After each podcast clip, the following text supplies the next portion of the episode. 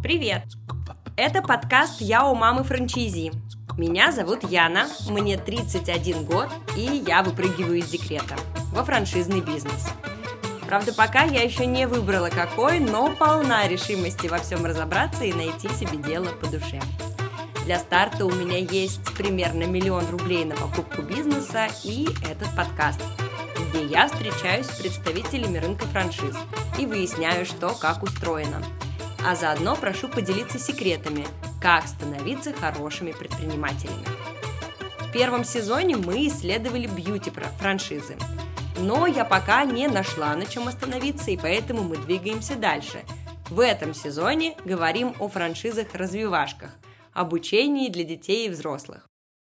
Помните, кстати, в бьюти-сезоне, помимо встреч с представителями бизнеса, мы делали большой аналитический выпуск о трендах индустрии. Он получился насыщенный и популярный. Но если вы еще не слушали, то советую, конечно, его послушать. Но сначала дослушайте этот выпуск. Естественно, мы поняли, что раз это востребовано, мы сделаем выпуск о трендах и в образовательной индустрии тоже – так что поехали! Впереди у нас более 20 трендов со всех возможных сторон. Для бизнеса, потребителя, государства, для родителей и ребенка, для предпринимателей и наемного сотрудника, для учителя и ученика. Мы взяли комментарии у экспертов рынка, проанализировали международные и отечественные исследования, короче, сделали много работы, и нам не терпится ей поделиться. Во-первых, давайте про значимость образования. А точнее, чуть ли не про самый главный тренд, который звучит как lifelong learning, то есть обучение длиной в жизнь. Информация обновляется с огромной скоростью, появляются новые технологии, роботы заменяют людей, растет спрос на неизвестные ранее профессии – все это вынуждает нас постоянно обучаться, чтобы просто поддерживать нужный уровень компетенции, не более того. Уже сейчас существует множество вариантов освоения новых знаний и навыков, но вы сами знаете. Цифровые платформы, курсы дополнительного и профессионального образования, апскиллинг, рескиллинг, и это только начало, говорят нам эксперты. По данным Всемирного экономического форума 2020 года, к 25 году этого века в результате всех технологических изменений будет создано порядка 97 миллионов новых рабочих мест. Но при этом 85 миллионов существующих профессий и рабочих мест могут исчезнуть.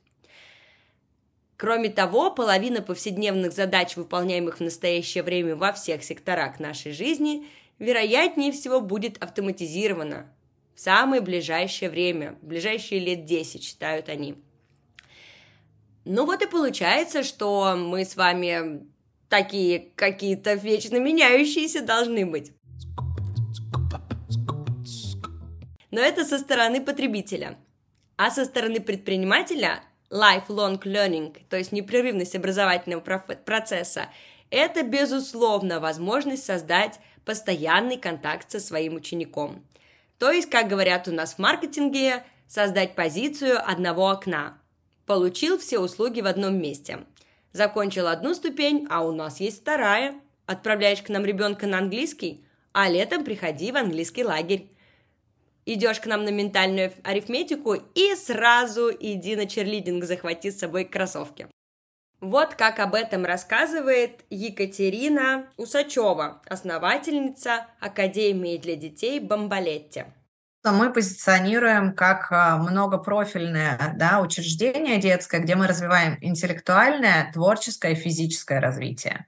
Если мы убираем спорт, то, следовательно, мы лишаем наших клиентов а, этого направления, и они у нас пойдут искать спорт куда-то в другое место мы стараемся сделать все в одном месте, чтобы мамы наши тратили меньше времени на разъезды, на походы между всеми клубами, которые есть в городе, да, чтобы они могли заниматься в одном месте, а, экономить свое время, плюс дети, так сказать, э, психологически лучше реагируют, когда они уже все знают, и они здесь, поэтому у нас живут.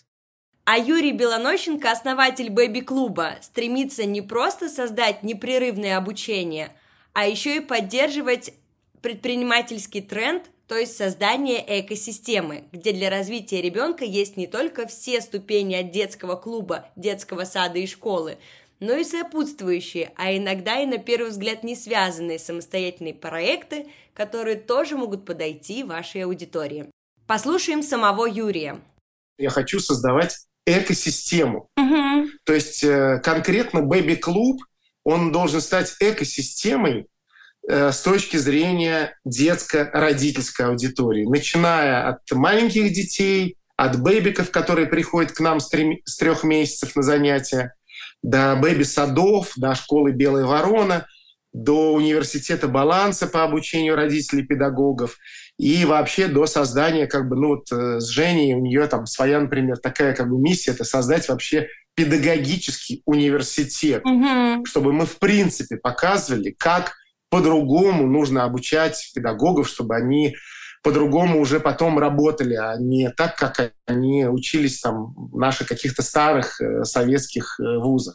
Китбург, один из гостей этого сезона в нашем подкасте, тоже рассказывает, что стремится к созданию экосистемы и в этом движении придумал свою социальную франшизу, которая помогает брать сценарии из больших Китбургов – и адаптировать их в маленькие города, создавая профориентационные классы. И э, в будущем мы хотим, да, чтобы у нас в любой деревне, в любой точке, в любой населенной местности были небольшие классы по профориентации. У нас есть вот такой формат, очень легкий формат, а, который мы готовы реализовать с нашими партнерами.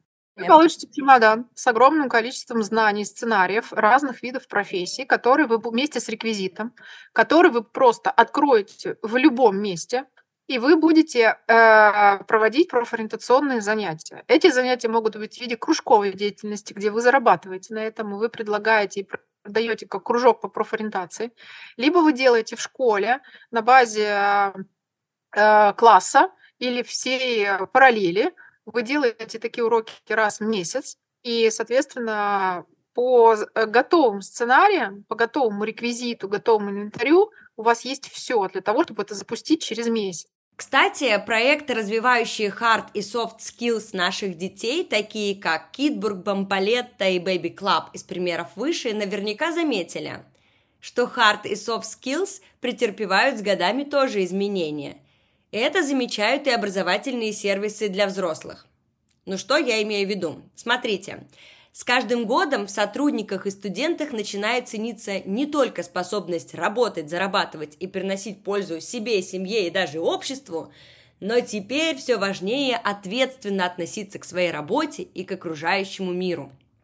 Недавно Google провела обширное исследование Future of Education, то есть будущее образование, и обозначила новые актуальные тренды в обучении на 2023-2025 годы – Эксперты выяснили основные компетенции, которые будут цениться более всего у людей, которые будут работать в ближайшем будущем и менять наш с вами мир. Так что не расслабляйте свои ушки и внимательно слушайте, какие это компетенции. Ну, во-первых, способность к решению проблем, в том числе коллективными усилиями. Второе – способность выстраивать коммуникацию, в том числе с представителями других социальных культур, групп и национальностей – и третье – инициативность. К этому списку после пережитой пандемии ученые добавляют еще и эмоциональную адаптивность и устойчивость, ответственность и эмпатию. Так что наши с вами базовые настройки претерпевают изменения. Но вообще-то вы мне можете сказать, а ну что, ребята, Google, что нового-то? А вот что новое, то, что помогать людям настраивать в себе такие функции – будет образование. И теперь эти тренды, вот на все эти вот э, soft и hard skills, которые вы видели раньше в резюме HeadHunter, э, теперь могут встретиться и в методических пособиях, а может быть даже на целых образовательных курсах университета. Важная тенденция, которая идет в ногу с изменением в линейке компетенций, это изменение роли самого преподавателя, что, конечно, логично – Согласитесь, преподаватель перестал был быть единственным источником знаний. Поэтому теперь он режиссер, который создает и курирует образовательный процесс. Важнее передачи информации теперь вовлечение студентов в обучение, мотивация, разработка интерактивных про- э, проектов и тренировка критического мышления и критического восприятия информации. А Анна Голубева, основательница языковых клубов «Англичанка», в интервью для нашего подкаста рассказала, что преподаватель в ее клубе должен уметь собрать и удержать коллектив. Для этого у него есть бонусы к зарплате. Когда начинается работа дальше, то тогда начинает приход учеников в группу влиять на бонусную составляющую. Мы же берем начало. И вот тогда зарплата в 20 тысяч превращается в 40 тысяч. То есть преподаватель должен уметь собрать коллектив и удержать коллектив. И бонусная часть даст возможность очень себя комфортно чувствовать в зарплатном соотношении. Просто есть люди, которые не готовы работать в больших группах, им этих 20 тысяч достаточно, они прекрасно себя чувствуют, но это не наша история. Мы всегда смотрим, если зарплата педагога не растет от месяца к месяцу, это не наш человек, это человек, который там на маленьких оборотах должен просто репетиторством заниматься сам для себя, но не у нас. Клуб заинтересован в деньгах, педагог заинтересован в деньгах, я заинтересована в деньгах, и у нас это идет по нарастающей. Раз учиться нам предстоит всю жизнь, да и не просто учиться, но и осваивать новые профессии, которых еще в принципе не существует, а также находить в себе ресурсы на эмпатию, эмоциональную адаптивность, давайте поговорим о тренде на технологии и специалистов, а также бизнесы, которые нам в этом будут помогать. Сначала про EdTech, образовательные технологии, потом про edutainment и наставничество. EdTech, образовательные технологии, не синоним онлайн-образования – а скорее часть его, то есть инструменты, которые делают процесс образования более удобным. Учиться-то долго, как-то надо подстраиваться. Поэтому EdTech делает процессы онлайн-образования разнообразными и увеличивает к нему спрос, что логично. Это и платформы для организации и настройки коллективного обучения, это соревновательные элементы в образовательном процессе, они называют это геймификация – технологии для образовательных учреждений и, конечно, знаменитые VR-тренажеры. Дальше будет немного цифр, которыми, которыми поделился с нами сервис кураторской поддержки для онлайн-школ Smart Curators. Если цифры на слух воспринимать сложно, держите в голове, что триллион – это больше миллиарда в тысячу раз. Итак, Какие цифры? Объем мирового рынка образования к 2025 году прогнозируется как 7,3 триллиона долларов. Это примерно как годовой бюджет Кипра. А в 2020 году, тогда, три года назад, получается, капитал инвестиций в сферу EdTech составлял 227 миллиардов долларов.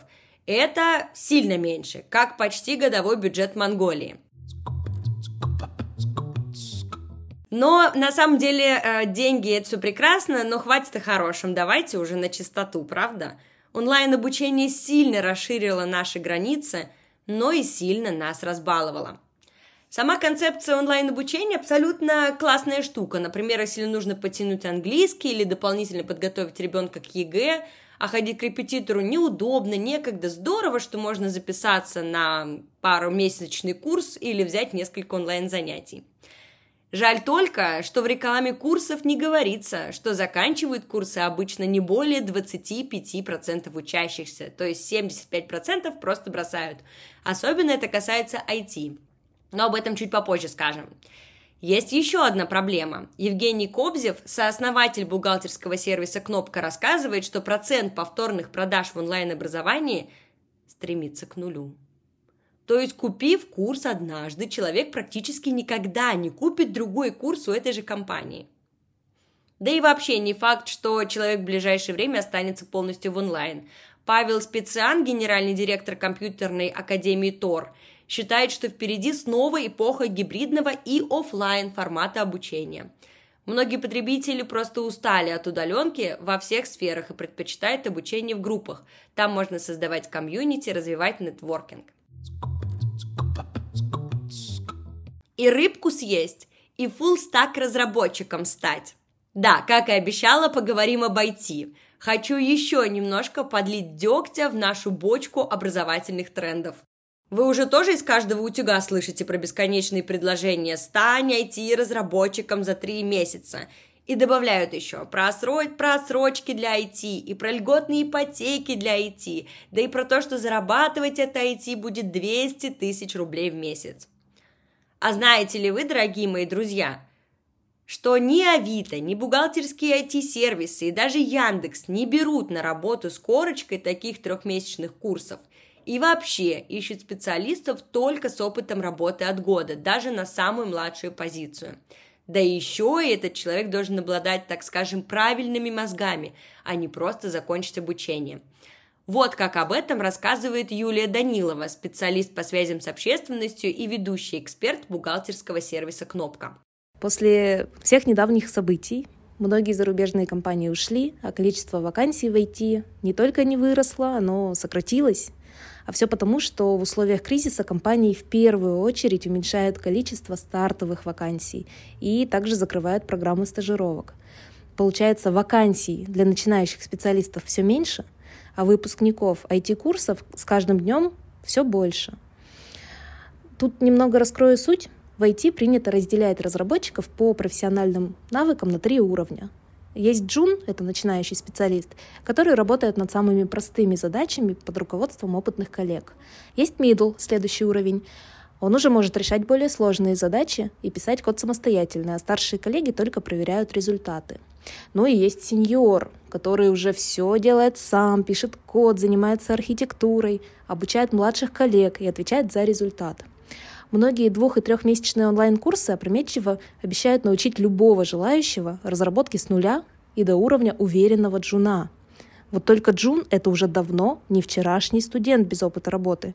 Сегодня джун — это специалист с опытом коммерческой разработки не менее года, а в крупных проектах типа Яндекса планка еще выше. В большинстве компаний, как и у нас, новичка с корочкой онлайн-курсов не пригласят даже на первичное собеседование — а вообще наш опыт показывает, что если человек не был склонен к программированию, не пытался изучать, не делал самостоятельных шагов, а пошел в профессию только потому, что это модно или выгодно, то курсы вообще-то не помогут ему начать думать нужным образом. Ну, от лица компании могу сказать, что компании часто ищут джунов, способных довольно быстро вырасти в медла, то есть в следующий уровень а выпускники онлайн-курсов частенько остаются вечными студентами. Ну и, к слову, у Евгений Кобзев, основатель бухгалтерского сервиса «Кнопка», так и не одобрили льготную ипотеку, хотя он более 10 лет в IT. Простите, если я вас расстроила. Давайте тогда снова о хорошем. Залижем раны трендом на edutainment – это подход, который превращает обучение из муторной обязаловки в приятный и захватывающий процесс, примерно как новый сериальчик по вечерам. «Это что за образование такое, где все хихоньки да хахоньки?» – спросит меня моя бабушка. А вот бабуля. Классическое исследование влияния эмоций на когнитивные процессы давно показали, что эмоционально окрашенная информация запоминается лучше. А исследования лаборатории BSSR, где опрашивали не просто на улице всех подряд, а только топ-менеджеров и предпринимателей коммерческих компаний, рассказали, что 77% предпочитают сухому лекционному формату микс из контента и элементов шоу и сторителлинга. Но на самом деле edutainment нам давно не чушь, так что показатели эти вполне очевидны – Само слово edutainment впервые использовал Уолт Дисней в 1954 году, чтобы описать серию документальных фильмов о природе True Life Adventures. Позже, через 20 лет, этим термином назвали передачи National Geographic. А помните, еще на уроках включали документалки или художественные фильмы, снятые по произведениям, и мы все такие «Вау, мы смотрим телек на уроке!» Были времена, да. Mediatainment тоже, между прочим. Правда, сейчас, конечно, видеоконтентом уже никого не удивить. Но принципы вы поняли. В детстве все учатся играя. Революция лишь в том, чтобы применять такой подход к взрослым. Есть же железный стереотип, что взрослая жизнь не игрушки, а знания должны даваться через боль, пот и слезы. Вот и Edutainment как раз рвет эти шаблоны. Но помимо всего прочего, в игре человек ведет себя смелее – а если игра имитирует реальную работу, могут скрыться важные моменты, которые были глубоко запрятаны. Болевые точки, неожиданные достоинства. Понятно, что ни одна компания не хочет рисковать ре- э, реальными проектами. Поэтому иногда стоит придумать игру, чтобы посмотреть, на что способен твой сотрудник. Вот, например, немецкая компания-производитель программного обеспечения, чтобы было легче внедрять ПО в компании клиентов, разработали сложную игру-тренинг про управление проектами в условиях неопределенности «Автономия на Марсе». Участники планируют развитие колонии на Марсе, распределяют ресурсы и следят, чтобы все стейкхолдеры были довольны. Вообще-то это задача, с которыми сталкивается каждый менеджер проектов каждый день на своей работе. Просто вот так оригинально подано и интересно. Так что edutainment это э, не всегда про заработок напрямую, это и отличный инструмент для HR и PR. В нашем выпуске с Анной Щеголь из Китбурга мы выяснили, как Edutainment помогает бизнесу в социальных проектах и профориентации будущих сотрудников. Китбург рассказал свой кейс, как помогает решать задачи для градообразующих предприятий в небольших городах. Поэтому здесь наша задача была профориентация. Это номер один. Второе – это легкость и возможность открытия завод заинтересован в том, чтобы у него формировались новые кадры. Дети должны там с восьмого класса знать о том, что на заводе есть прекрасные профессии, и не надо уезжать в другой город, э, искать возможность, у тебя все под носом, ты просто об этом не знаешь. Вот, отличная возможность огромному градообразующему предприятию выделить классы, на которых они будут приводить огромное количество детей всего города и рассказывать об этом. А мы, соответственно, даем сценарий, реквизит, инвентарь. И еще Здорово. поддерживаем, естественно, обучение. Звучит хорошо, но есть ли польза от учебы ради развлечения? Ведь тут нет настоящей серьезной мотивации учиться. Да, есть такая гипотеза. И правда, наверное, и проблема-то такая есть. Например, пользователь подсаживается на геймифицированное приложение, скажем, для изучения иностранных языков. И поначалу вроде активно продвигается, и все у него хорошо, но если нет внутреннего стимула изучать язык, то на этой игровых элементов и на ее мотивации достаточно долго не уедешь. Поэтому нужно работать и с внутренней мотивацией, а еще с подходом в бизнесе. Об этом нам рассказала Анна Голубева, основательница языковых клубов «Англичанка». Даже вот стыдно сказать и не про английский-то, собственно говоря. Вот. И поэтому, когда мы говорим про какую-то уникальность, уникальность только в том, что люди смогли создать правильный, грамотный подход, где люди работают, где люди зарабатывают, а дети и родители с удовольствием посещают такие занятия. Как еще учиться, особенно если ты ограничен во времени и хочешь чего-то персонализированного? Ну, конечно, обратиться к менторам и коучам. Да, это модно, полезно, это тренд. Но извините, а кого вам надо? Я вот когда готовилась к выпуску, была просто сконфужена, и поэтому решила предложить, э, положить этому конец и помочь вам разобраться, в чем таки разница между трекером, адвайзером, ментором, наставником, коучем и всеми остальными. Итак, объявляю короткий ликбез. Коуч Ищи его, если нужна помощь в разборе твоих сильных и слабых сторон, определении своих целей и поиске мер для их достижения. Коуч пригодится, если нужно улучшать лидерские навыки или принять важные решения. Например, о том, что пора уйти из найма и купить бизнес по франшизе. Ментор Человек, который имеет опыт и знания в определенной области и готов передать свой опыт другим людям. Ищите ментора, если вы хотите быстро и эффективно научиться чему-то новому, что может занять много времени и сил, но вы не можете и не хотите тратить на это столько своего времени. Рассказывает гостья нашего подкаста Екатерина Усачева, основательница Академии для детей Бомбалетти, о том, как регулярно прибегает к помощи менторов и наставников. В последнее время, во-первых, всегда работаю с наставниками, наставниками по мышлению, наставник по франшизе, который также мне помогал быстро запускать э, именно франшизу. В противном случае я сейчас понимаю, что я бы потратила возможно, и год, и два на то, чтобы понять, какие шаги нужно сделать. Также набила бы кучу шишек, э, не туда сходила и потеряла бы много времени и денег. Еще есть наставник. Это тот, кто передает опыт и знания менее опытному в этой же сфере. Кому нужен наставник? Ответ прост. В принципе, любому, кто стремится к лучшей версии себя. Наставничество может быть полезно как для новичков, которые только начинают свой путь в определенной области, но и для профессионалов, которые хотят развиваться и улучшать свои навыки. Как найти наставника и сохранить с ним качественную взаимосвязь, рассказал наш гость Юрий Белонощенко, основатель Baby Club. Он считает, что в окружении должно быть не более 25 человек, на которых нужно сфокусироваться, и один из, этих, из этого числа обязательно должен быть наставник нужно задавать какие-то вопросы, я там создаю чаты, там, например, с колским товарищем, говорю, мне нужно разобраться там, с финансовой моделью, например давайте сделаем там несколько встреч, мы делаем несколько встреч, там через несколько месяцев я отчитываюсь и примерно показываю результат. Потому что ментор может потратить какое-то время, какие-то усилия, но если он потом не увидит, а что реально как бы будет сделано, ну тогда как бы этот вопрос будет закрыт. Недавно у нас был выпуск с наставником по продаже франшиз Андреем Новоселовым. Мы а, рассуждали о том, стоит ли упаковывать свой бизнес во франшизу самому с помощью наставников или с помощью а, агентств по упаковке франшиз. Чтобы разобраться в этом, Андрей придумал интересную аналогию со строительством дома. Вот послушайте.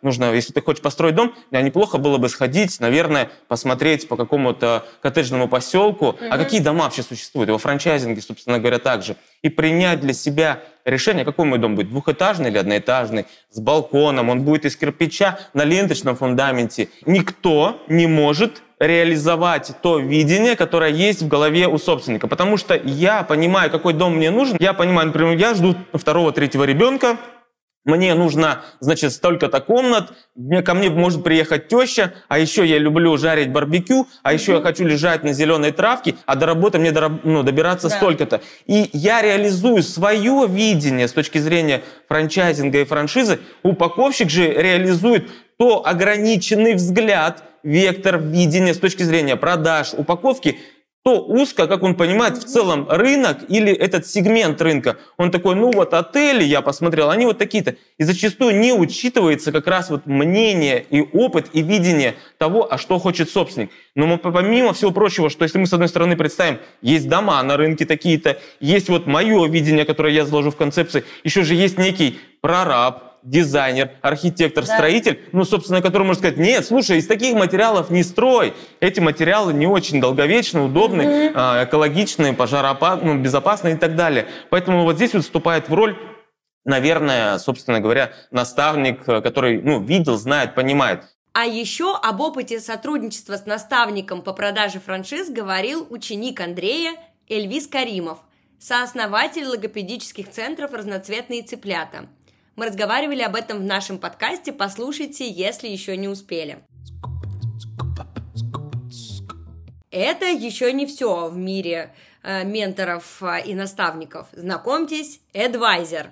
Это советник или консультант, который проводит консультации, например, по финансам или карьере – к слову, мы а, перед запуском нашего подкаста брали консультацию у специалиста, и благодаря ее экспертизе и опыту мы смогли принять много правильных решений и избежать типичных ошибок юных подкастеров.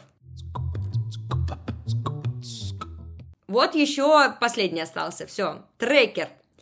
Это эксперт с большим предпринимательским опытом, который помогает обнаружить слабые места бизнеса, сфокусироваться на приоритетных задачах, увидеть точки роста, поставить правильные цели и сформулировать быстрые дешевые гипотезы для их достижения.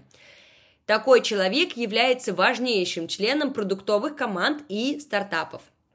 Ищите трекера, если нужно проверить гипотезы в бизнесе, научиться управлять рисками, проанализировать существующие бизнес-процессы. Ну и в заключении про деньги. По данным Института образования научно-исследовательского университета Высшей школы экономики, в среднем на дополнительное образование ребенка в России родители в 2018 году тратили не более 3000 рублей в месяц. Запомнили?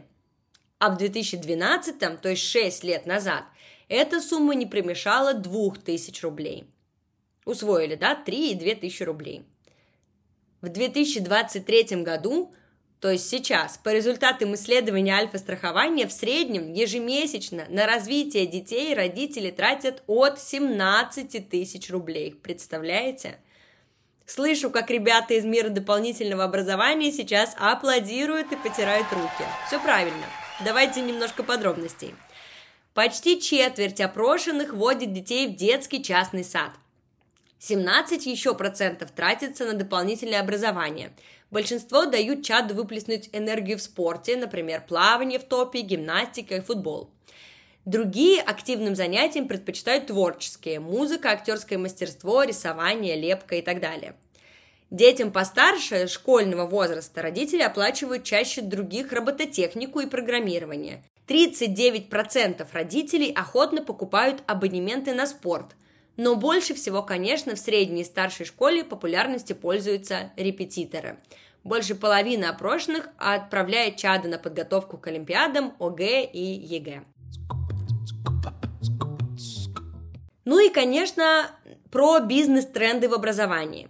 В ближайшие годы большое количество образовательных институтов, то есть все, что у нас есть, и онлайн-платформы, и офлайн клубы центры, все они будут прибегать к слияниям и поглощениям, чтобы масштабироваться и снизить маркетинговые расходы на привлечение новых клиентов. SEO-нетологии Марианна Снегирева считает, что небольшие школы, скорее всего, будут закрываться, продаваться или уходить за рубеж. Им в первую очередь просто будет не хватать маркетингового бюджета и возможностей для роста. Марианна Снегирева полагает, что рынок еще больше сомкнется вокруг крупнейших игроков с большим трафиком, таких как Яндекс, Викей и Нетология. В этом смысле не снизится, а только увеличится спрос на образовательные франшизы – Вместе работать на имя проще, привлекать учеников легче и выгоднее, а еще франшиза – это клуб единомышленников. Так считает Танна Голубева, основательница языкового клуба «Англичанка». Я получаю поддержку, я получаю обучение преподавателей, я получаю сайт, маркетинговые материалы и то сообщество партнеров франчайзи, которые говорят на моем языке, не являясь моими прямыми конкурентами. Так что, друзья мои, давайте объединяться, искать поводы для коллаборации и просто обмена опытом. Ведь все мы в одной лодке в море бесконечного образования. Ох, как же был прав этот Ленин со своим учиться, учиться и еще раз учиться. Надо наведаться в мавзолей и рассказать ему об этом, пусть порадуется. С вами была Яна и подкаст «Я у мамы франчайзи». Услышимся!